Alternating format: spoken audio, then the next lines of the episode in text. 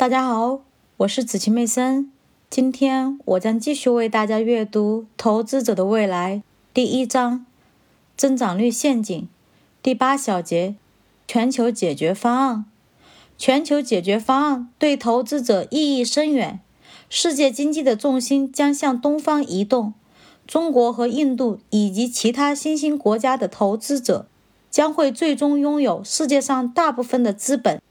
数十万亿美元的资产将会从美国、欧洲和日本的退休者手中转移到新兴国家的生产者和储蓄者那里。全球解决方案也意味着，发达国家对发展中国家将会出现巨大且持续增长的贸易赤字。人口问题将不可避免地驱使我们用资产去换取外国商品。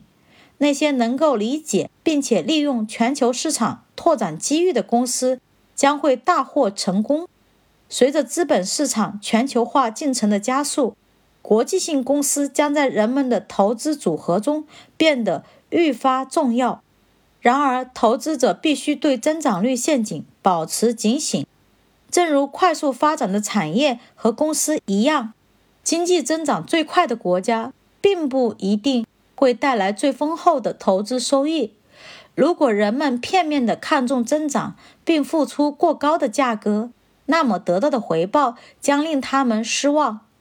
将投资投向中国这个世界上增长速度最快的经济体的投资，却有着不太好的收益表现。这恰恰印证了增长率陷阱吞噬投资收益的可怕力量。第九小节：投资的新方法。本书的内容是我上一本书《股票长期投资的自然延伸》。上本书中的研究表明，在长期情况下的股票收益要高于固定收益资产。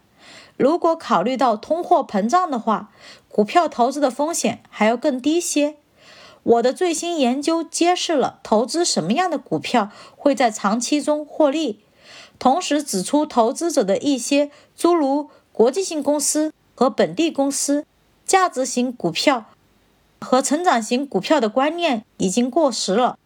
随着经济的全球化，公司的总部设在哪里已经不那么重要了。